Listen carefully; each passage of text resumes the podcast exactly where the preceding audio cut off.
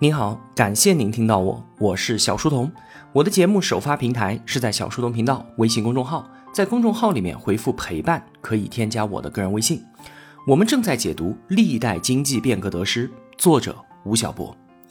在我们中国所有的经济变革当中，晚清的洋务运动算是最最凶险的一次了。在那个时候啊，外敌环伺，国力积贫积弱，政府财政匮乏，民间财富凋敝。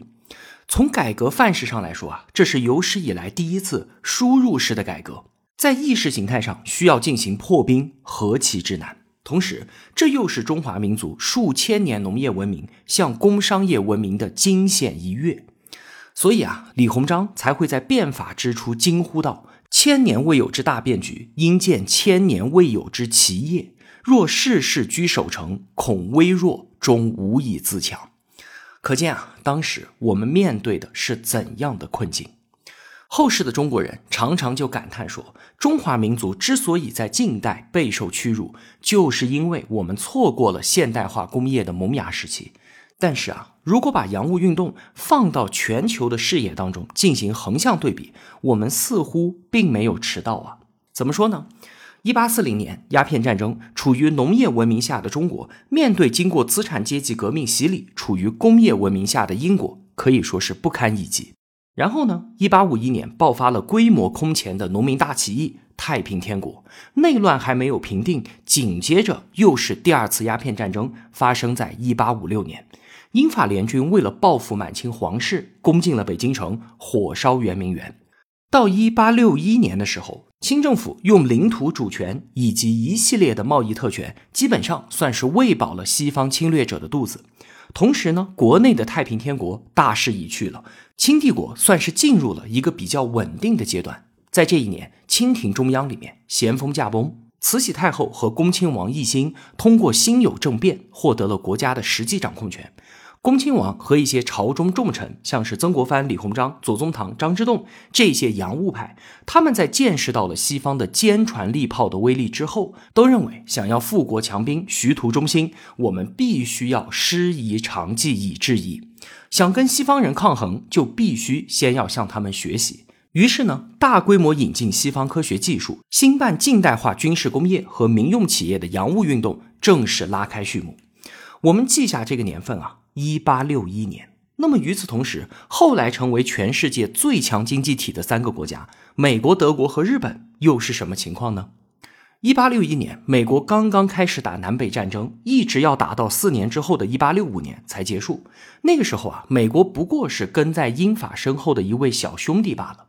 在一八六五年，后来成为美国首富的钢铁大王卡内基创办了第一家钢铁厂，而在同一年。李鸿章就向清廷上折，说要置办我们国家自己的钢铁厂。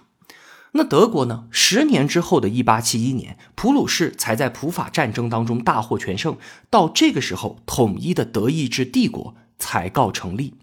再看日本，七年之后的一八六八年，西川隆盛北上秦王，推翻了德川幕府的统治，迎回明治天皇，日本这个时候才进入到明治维新时代。所以啊，单从时间线上来看，中国一八六一年开始的这场洋务运动其实并不算晚啊。我们并不是因为迟到了而错失了现代化转型的机会。但是啊，我们的洋务运动只是学习西方的坚船利炮，只学习西方科学应用的成果。李鸿章当时说了一句话，说中国文武制度事事远出于西人之上，唯独火器万不能及。意思就是说啊，我们的政治经济制度已经非常的完备优秀了，远超西方。唯一不足的是什么？就是军事实力，就是枪炮。所以呢，我们只需要跟进这方面的东西就可以了。像是文化、社会、经济和政治制度是不需要变的。用张之洞的说法就是“中学为体，西学为用”。那么有效果吗？当然有。当时啊，引进了大量的西方技术。像是江南制造局、福州船政局、天津机械局等等一批近代化军事工业，都是在那个时候由李鸿章这些洋务派主持创办的。短短几年时间啊，我们就拥有了制造大炮、枪械、蒸汽轮船等等这些新式武器的能力。同时呢，洋务派还创办了北洋、南洋水师学堂、江南陆军学堂这样一批近现代化的军事学校，培养出来的那都是优秀的军事人才啊。北洋水师，同学们肯定都知道，这是洋务运动军事方面的最高成果。中国从此拥有了一支可以震慑海洋的先进军事力量。那么，随着军工业的发展，又带动兴办了一批民用工业。最具代表性的就是李鸿章创办的上海轮船招商局，办了三年，就为清政府回收了一千三百多万两白银，成效显著啊。左宗棠创办的兰州织造局也成为了中国近代纺织工业的鼻祖。随后呢，民间的矿业、电报、邮政、自来水厂、发电厂、印刷厂、玻璃制造厂等等都建立了起来，这为我们中国的近代化工业奠定了基础。所以啊，当时从各方面来看，还真就是一派中兴的景象。但是师夷制夷，中体西用，它最终的结果是什么呢？一八九四年中日甲午战争，中国一战而溃，北洋水师全军覆没。刚才我们就说，日本是一八六八年才开始明治维新的，短短二十六年的时间，一个千年来都以我们为老师的罪儿小国，竟然打败了他的老师中华帝国。日本啊，当时部分坚守唐学的学者跪在日本街头嚎啕大哭，为自己的老师如此脆弱而哭泣。那几乎同时间前后开展的洋务运动和明治维新，我们到底输在哪里呢？日本他当年的变革提出的口号是脱亚入欧，抛弃唐学，接受西学，从根本上全面的学习西方，派留学生、派政治考察团出去考察之后，就连议会制度和虚君制度都全面带回，对于日本社会进行全方位的改造。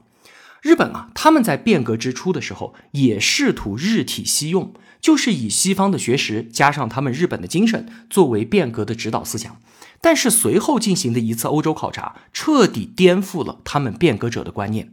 日本人意识到，这样的改革方式和实现近代化是完全相背离的。伊藤博文就认为，想要让国家富强，必须要唤醒全国民众，破除往日陋习，开启民智，进而同心协力于国家公共事务。你看，这和我们后来的五四新文化运动是不是很像？确立了这样一个全民觉醒的理念，日本进行了全方位的变革。首先是教育改革，奠定了现代教育制度；其次呢是大刀阔斧的宪政改革，摧毁了所有的封建政权，建立议会，实行宪政，万事决于公论，从而确立了君主立宪的新体制。这是我们的洋务运动完全不敢触及的部分啊！洋务运动它只停留在工商业经济改革，是清政府维护统治的一次自救运动，所以呢，社会制度和政治制度是根本不允许动摇的。梁启超说，在甲午战争当中，李鸿章是以一人敌一国。日本通过明治维新已经完成了近现代国家的转型，军民一心，是一个上下统一协调、拥有高效组织和动员能力的国家。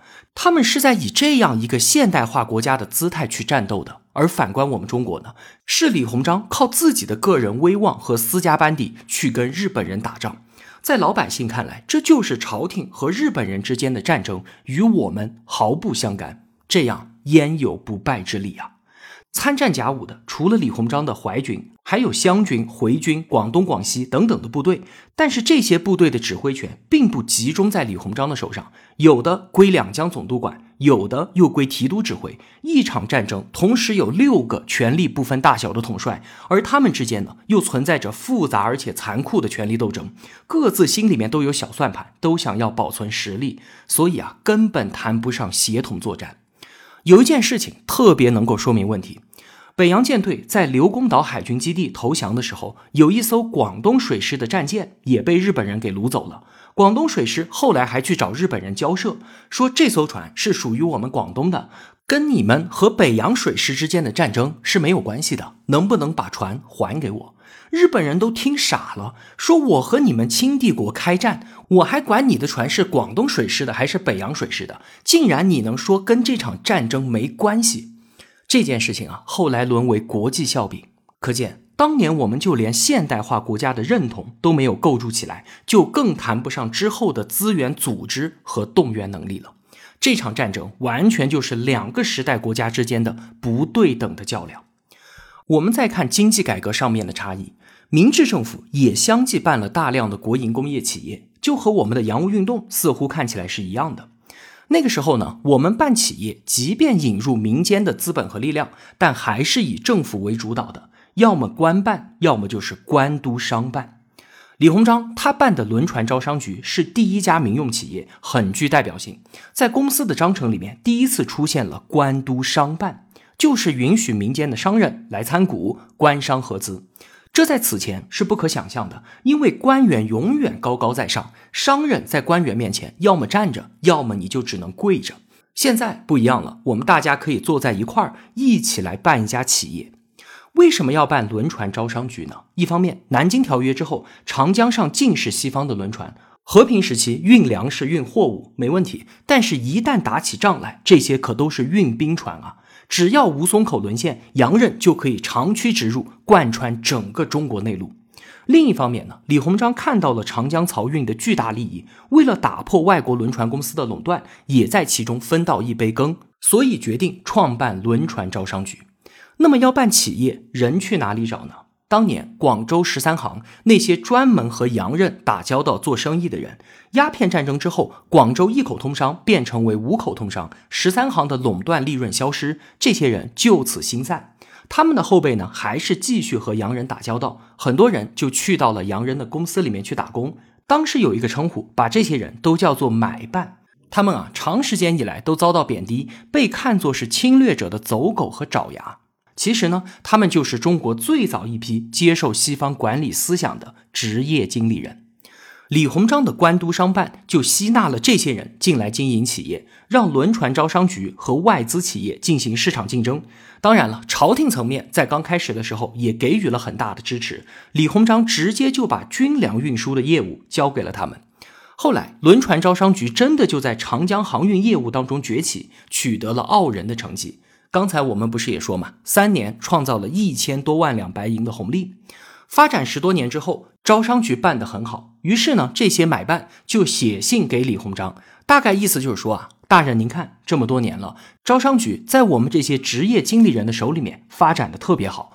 活都是我们这些人干的，朝廷也就是在公司最初的时候投资了一笔钱。你看现在我们把钱还给朝廷，从此您就不要管我们了，招商局的盈亏都由我们自行承担。李鸿章看到这封信啊，勃然大怒。为什么？因为在他看来，我办洋务的唯一目的是什么？就是富国强兵啊！政府当然要掌控商业经营的主导权，并且成为最大的获利者。当年让你们这些人经营参股，是迫于人才和资金短缺的权宜之计。现在你来跟我提放松管制的市场化要求，根本不可能。于是官商之间的矛盾爆发，随后找了一个机会，李鸿章把这些买办全部净身出局，招商局重新回到朝廷手中。我们反观日本，李鸿章将轮船招商局重归官僚管制的同时，日本则出现了一次十分坚决的民营化运动。明治政府他们认识到国有官营的弊端实在太大了。政府在完成了引进先进技术和培养技术人才的历史使命之后，毅然决然地将除了军工以外的所有企业全部都卖给了民间商社。私营化运动带来了日本经济的快速增长，并且出现了三井、三菱和关西铁路这样的财阀型的私人企业。甲午获胜之后，日本获得了二点六亿两白银的赔款，再加上俘获的战利品，合计三点四亿两白银，这可相当于当时日本全年财政收入的六点四倍。拿着这笔钱发展国力之后，中国和日本的差距越来越大。甲午战败其实就标志着洋务派发动的这一轮以中体西用为指导思想的改良运动的失败。所以啊，正是这两种不同路径的选择，导致了两个国家截然不同的命运。一九零零年爆发了扶清灭洋的义和团运动，这些人啊烧教堂、杀洋人，自称是刀枪不入。慈禧呢觉得名气可用，借势驱洋，竟然同时向十一国宣战。八国联军攻入北京，慈禧和光绪皇帝逃到西安，视为庚子国变。为了防止战火蔓延，李鸿章、张之洞、袁世凯和刘坤一四大总督和各国列强签订了互保协议，说啊，皇室和你们宣战，那是在义和团挟持下的矫诏，我们都不承认。我们保证辖区内你们洋人的人身安全，你们啊也就不要打到我们的地盘上来。你看到这里，已经表明清朝中央政权至高无上的权威已经土崩瓦解了，皇权陨落。随后呢，李鸿章被慈禧叫去跟列强谈判，签下了丧权辱国的辛丑条约，赔款四点五亿两白银，分三十九年付清，连本带利一共要付多少？九点八亿两，这相当于当时清政府十一年的财政收入总和。这个条约以前，清朝的中央财政实质上已经破产了。代表朝廷签约的李鸿章也被视为千古罪人。谈判完两个月之后，就忧愤而死。过去三十多年致力于富国强兵的洋务派，在民间信用尽丧。关于李鸿章这个人啊，多说两句，我们给予他极高的评价。他一生对于清廷忠心耿耿，竭尽了自己的能力和智慧。大清军事、政治和外交第一人，中外众望系于其一身，鞠躬尽瘁，但也无力回天。他凭借自己的才智，从容应对西方列强，找遍全世界，也少有能与其比肩者。李鸿章的实干能力和不必责任的担当，让他在世界舞台上，乃至是在敌对的日本那里，都赢得了一份谅解和尊重。之前呢，我们也做过一期节目，专门讲他。有兴趣的同学可以去听一下解读《曾国藩传》的第十一期节目《新晋火传门生长者李鸿章》。一八九四年，甲午一战全民皆醒。此后呢，由知识分子为主的维新派就取代了以高级官吏为主的洋务派，成为了改革的主流。工业化运动也从政府推动变为民间崛起，出现了高级知识分子集体下海经商的景象。中国的资产阶级群体正式出现。